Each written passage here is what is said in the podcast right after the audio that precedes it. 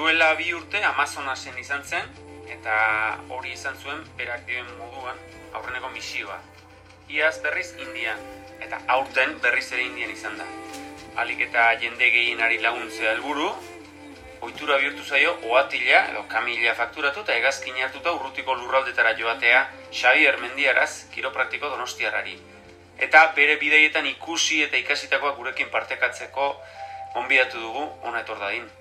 Xavier Mendiaraz, egun hon. Egun hon, beixo, oso ondo. Azken misio honetako zein bizipen edo zein irudik utzi dizu arrastoa.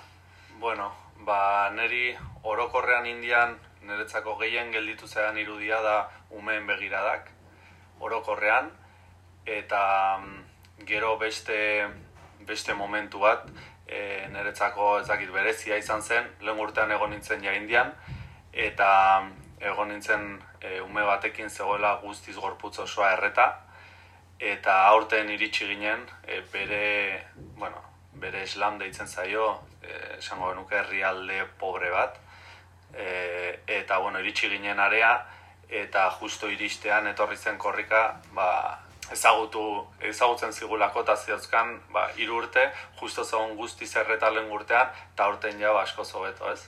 Hori izan zen aurreneko egunean. Hori izan zen aurreneko guna. Wow, hori harrera, ezta? Bai, bai, oso polita. Esaten dute indiera aurrenekoz bideiatzen duen pertsona ia denei egiten diela zerbaitek kra, Bai, barrenean.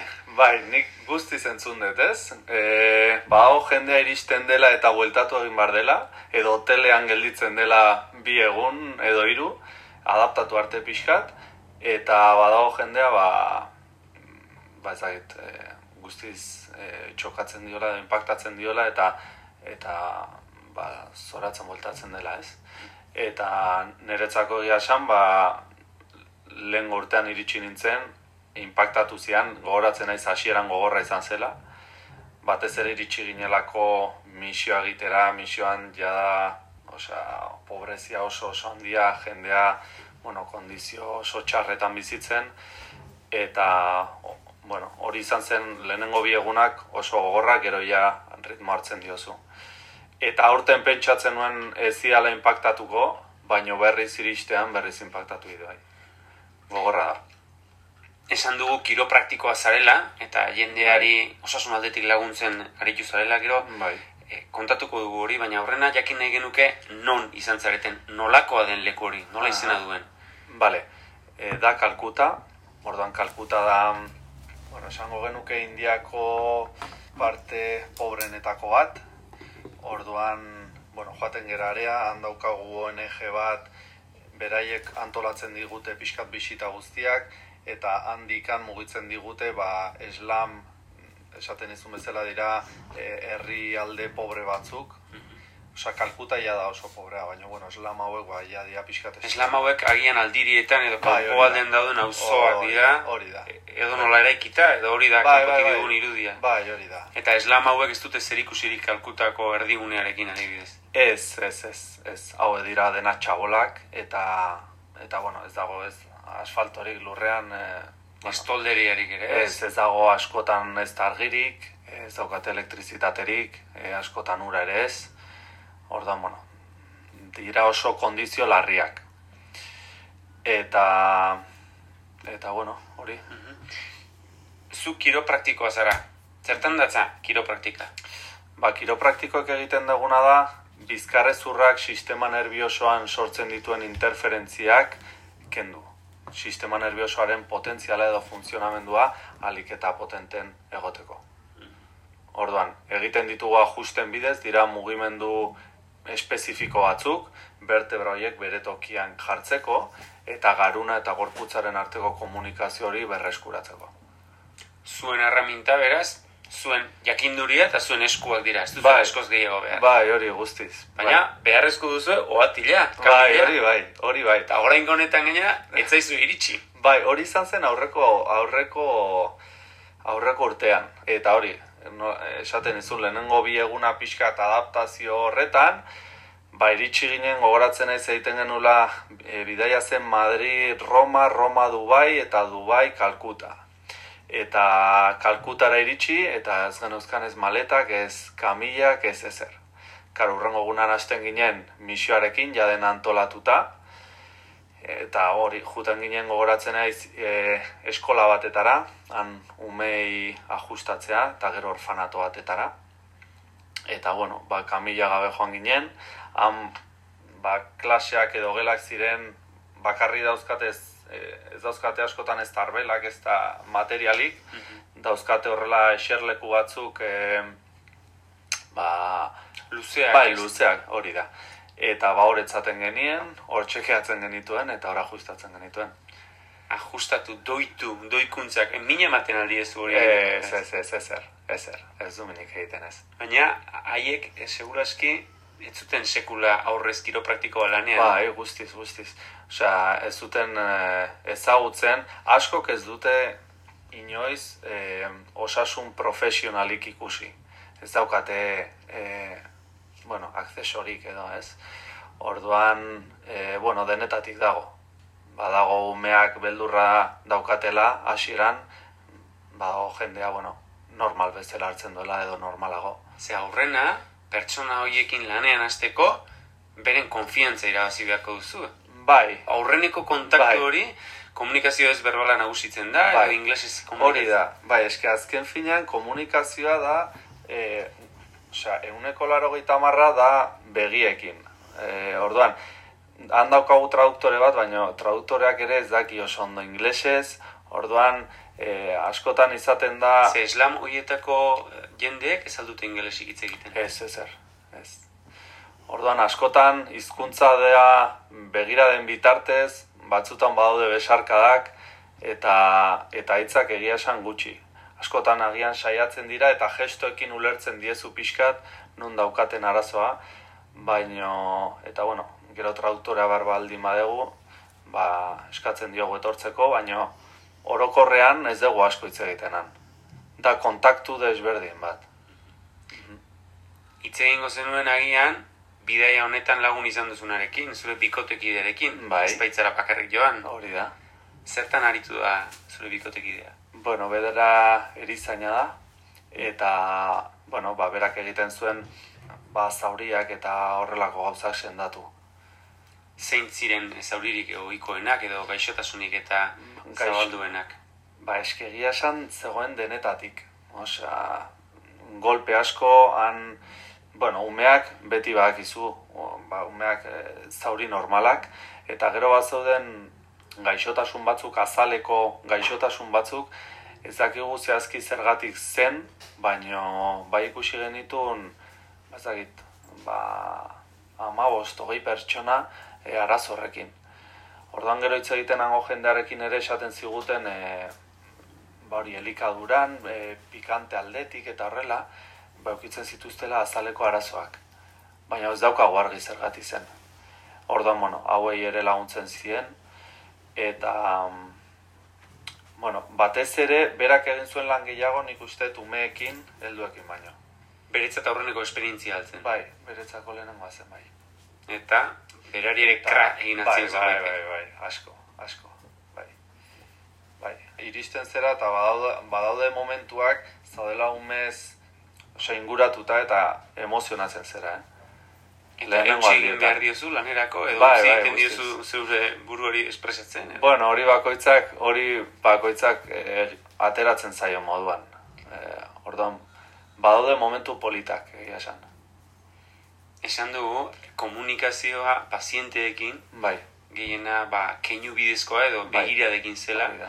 bikotekideak eta biok elkarri ze esaten zenioten, lehen da biziko eguna eta gero. Ba, begira, han gainera ez dugu e, bion artean asko hitz egiten zen, niri uzten diate puntu batetan, bera beste puntu batetan zegoen, bakoitza bere gauzak egiten, eta lehenengo egunean e, pf, joaten zera guztiz ikututa. E, lehenengo bi egunak izaten dira pixka gogorragoak, zeren, bueno, ikuste dituzu hori, egoera oso larrian eslam hori, osea, ja ez pertsonek dauzkaten arazo fisikoak, baizik eta da, daukaten egoeran bizi egoera, ez? Hori da nere ustez gogorrena. Orduan, bueno, bukatu genuen eta alde batetik nekearen gatik eta beste eh, alde batetik impactoaren gatik sartu ginen hotelean eta gelditu ginen ba, asko hitz egin gabe. eta ja irugarren egunean hasi ginen pixkat e, disfrutatzen, nila bizi izan nuen, baino, baino, bueno, berari pixkat ikututa ikusten nion. Ze aje dituzte zuk tratatu dituzun pertsonek? Denetarik joango zitzaizun? Bai, ba egia esan, etortzen da jende guztia. Eta kiropraktika ez da bakarrik arazoak dauzkan pertsonarentzako, baizik eta pertsona guztientzako. Vale? Ajusteak e, egiten ditugu bai e, jaio berriei eta bai ba, helduei, ez? Orduan, e, alde batetik zeuden pertsonak arazo balarriekin, eta gero bat zeuden pertsonak ere, ba, ez zutela arazo berezirik, baina ajustatu nahi zutela orduan denetatik zegoen. Hemen zure konsultan izan ditzakezun arazo tipologia antzekoa edo? Ba, asko bai, baina gero bat zeuden, ez dakit, ne, oza, azken fina pentsatu igual ikusten dituzula ez dakit egun pertsona egunean edo jende asko. Orduan, e, denetatik, bai gelditu zitzaidan pixkat markatuta, e, gizon bat etortzen zela e, zeuzkan hankak guztiz muskulatura gabe, bi makila bezala, eta eta esaten zidan hori hasi zela hilabete bat e, aurretik, horrela sentitzen e, sentsazio arraroak hanketan, gero besoak e, hasi ziren e, ezin zituela mugitu, e, ikusten zenuen aurpegi gorria. Bueno, ajustatu genuen eta ez dakit zehazki zer gertatzen zitzaion, baino e, ez zeukan mediku batetara eta probak egiteko ere aukera. Orduan, bueno, saiatu nintzen berriz joaten berari ajustatzea eta eta bueno, urrengo egunean joan nintzenan ikustera, ba hori, oraindik indar gutxiago hanketan, ezakit, hemen ikusten ez diren gauzak. Orduan bakit arazo neurologiko fuerte bat zaukala, ezakit zer, baina baina, bueno, egoera gogorra hori. Eta gero ere gogoratzen ez beste, bueno, emakume bat, zituela ausentziak. Orduan, momentu horretan gurekin zegoenan ez, e, ez zuen izan, baina esaten ziguten beraiekin bizi zen e, jendea, ba, igual eukitzen zitula egun batez gelditzen zen ibili gabe, osa gelditzen zen tokian, geldi, ibili gabe, begiak irekita, ez zuen hitz egiten, ez zuen erantzuten, eta horrelako ausentziak. Baina igual hogeita lau gordu, ez dara man zuten ohera, eta... Izoztuta bezala. Bai, izoztuta bezala. Aha. Deskribatu diguzun eslam hori, kalkutako eslam hori, oso pobrea irudikatzen dugu, eta bai. oso gordinek. Baina, bueno, bizitzak argilunak leku guztietan ditu, eta han ere ikusiko zen bozkarioan nonbait edo alaitasuna edo bai. fisikoki zu gaitzak sendatzera joan zara, emozionalki bai. nola daude? Bale, orduan, hori da beste, beste parte bat impactatzen duena, ez? Nola naiz eta egoera larri horietan egon, nola transmititzen dizute batez ere umeek daukaten alaitasun hori. Orduan, bueno, bai orfanatoetan, bai eslam horietan, e, umeak daude osea, oso pozik.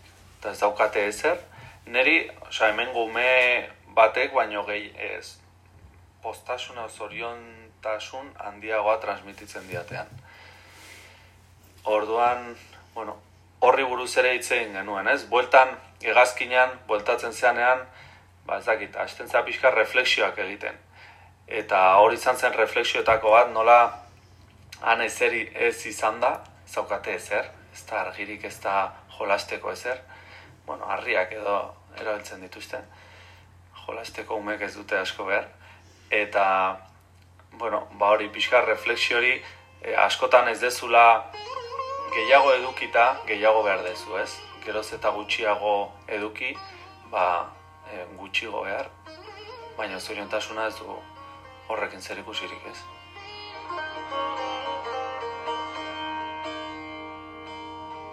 मैं तेरे संग कैसे चलूं सजना तो समंदर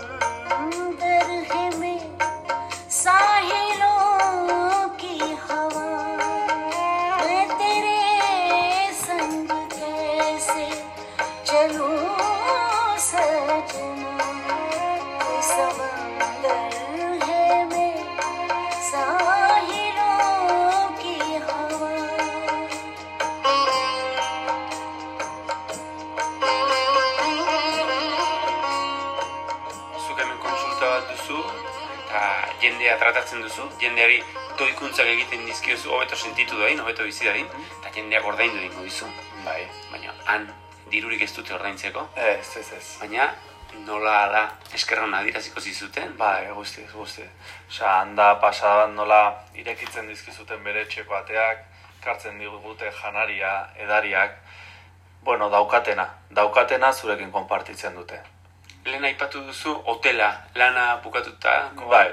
Hotelera joaten zinetela bikotekidea eta Bai. biek. nolakoa zen zuen egun arrunta? Han Bai. e, egindako egonaldian nolakoa Bai. zen zuen eguna? Ba, begira, guk esnatzen ginen goizeko sortziretan, egiten genuen hango saldu, e, hotelean, hotelean gu, gau- gu geunden kalkutan, erdian, eta mm, joaten ginen han gu egon gera ONG bat, dela Right Track, deitzen da, eta bueno, orduan joaten gire, ginen beraien egoitzara, eta bueno, ajustatzen genuen han lehenengo han lan egiten ari zirenak, eta gero joaten ginen ja, ba, hori egunero egiten genituen bi gauza. Osea, goizean toki bat eta arratsaldean beste bat. Eta egiten genituen edo eslan bat, eslan bat hori, dela auzo pobre bat, orduan han jartzen zenuen kamila ba, auzoaren eh, ba, itzaletan, alba zenun, eta hori auzoaren erdian, hor kalean, eta beraiek ja, e, bueno, egin dute esango genuke ba, publizitate bat. Gobernuz kanpoko erakunde horrek abisatu da. egin du auzo horretan zuek basatoztela. Hori da, hori da. Eta, bueno, eta horre orduan egoten ginen ja e, goiz osoa, eta gero e, arratsaldez, ba, edo, edo eskola bat, edo orfanato bat. Orduan ja egoten ginen arratsaldeko zortziak arte, eta hor ja zortzitan bueltatu, hotelera, nekatuta, zeu zer hor hotel inguruan afaldu, indar pixkat hartu, eta deskantsatzea joan. Eta, doikuntza horiek egiteaz gain, aholkuak edo ematea altzen izkien, e, posturak hobetzeko. Ez, e, ez da erresa, ez da erresa. Saiatu ginen egiten klase bat, baina pentsatu hor ez daukazula, osea, traduktoraren bidez egin behar dezu dena. Orduan, bueno, ba, saiatzen zera, bai, aldezun e, aholkoak ematen, egin genuen tailer txiki bat, postura aldetik, ba, eskolako umei laguntzeko. Eta bai, horrelako gauzak egin genituen bai. Aizu, eta Indiara joan aurreko Xavier eta Indiatik etorritako Xavier desberdinak izango dira. Bai, e, bai, guztiz ezberdina. Osa, azken finean, hori bizi izan da, gauzak aldatzen dira zure barnean. Gero zaila da aldaketa horiek honea trasladatzea, osea, honea iritsita gero e, zaila da e, askotan etortzen zea proposamen askorekin handikan, baina gero hemen e, errealitatean zure e, eguneroko bizitzan, ba, zaila da aldaketa guzti horiek egitea. Baina, bueno, Berriz zurrunbiloak hartzen zaitu. bai, hori da, hori da. Dena dela zuk zerbait egin duzu. Bai, ni saiatzen naiz aldeten moduan e, laguntzen, beraiekin beti kontaktuan nago, oso harreman, bueno, ba, estu bat ja dut beraiekin bi urte hauetan, eta saiatzen naiz aldeten moduan ba, laguntzen. Orduan, bueno, aurreko urtean ez genuen, osea, gure diru bat eraman genuen, eta aurten pentsatu nuen, ba, bueno, asko kontsultan galdetzen ziaten zeren ekarri nituen argazki batzuk, eta, eta, bueno, galdetzen ziaten aizu nola lagundu ezakegu eta horrela. Eta orduan e, pentsatu nuen egitea ba, kolekta batan konsultan, jarri nuen pantailatxo batetan, eta ba, jendea ba, animatzen hasi zen oso azkar. Eta ba, hori, orain beste kolekta bat egingo dut, e, urren urtean joaten baldin banaiz beste bat egingo dut, eta, bueno, azken finean, beraiek zaila da janaria bidaltzea, ropa bidaltzea hemendik, eta dirua ba, asko eskertzen dute. Esan dugu, bigarren urtez jarraian izan zarela Indian, baina aurreneko misioa, zuke esaten duzun bezala, Bai, etzen Indian izan, Amazonasen izan Bai, zen. hori da. Nolako izan zen hango esperientzia, desberdina izan altzen. bai, desberdina izan zen. Areaia joan ginen amabos kiropraktiko, amaboste hogei kiropraktiko. Orduan zen ja, bueno, jende askoz gehiago. Egon ginen Manaos, irian, eta joaten ginen Manaos ez dakitzen babiztan leukiko ditu, baino milioi bat baino gehiago. Orduan joaten ginen hiri erdian hor pabelloi handi batzuk zeuden, eta hor genuzkan ba hogei kamila, eta han ja publizitatea egin zuten, eta iristen zenean zeuden kolak eta kola jendearena, eta, bueno, ba, desberdina, desberdina. Jendea ere ba desberdina da, ez da berdina ba, Brasileko pertsona bat, Indiako batekin, eta oso polita, oso polita ere, baina, bueno, desberdina, ezagit. Hirugarren urtez joan zara aurten, laguntzera, zure oatile hartuta, Aha.